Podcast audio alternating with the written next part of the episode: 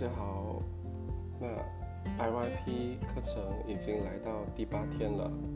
昨天我们谈到了这个 SMART 系统，S M A R T。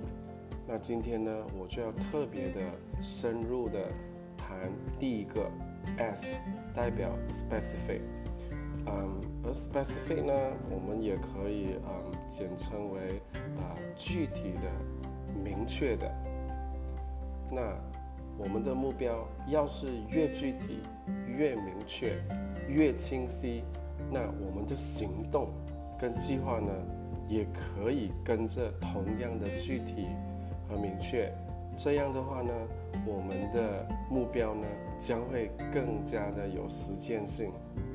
我就想举个例子，很多时候设定的目标不能实现，不是因为执行目标力不够，而是因为目标设定的太含糊，不够明确和具体。就好比啊一个例子，要是我们想减肥的话，要如果我们只是说我要瘦，可是这是。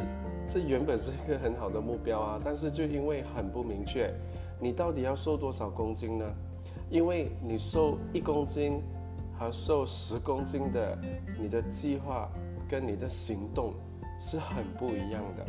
所以呢，第一个在 SMART 的原则里边，S specific 明确性是非常重要的。那我们明天会谈谈第二个。M measurable 衡量性。好，今天就到此为止，谢谢大家。Thank you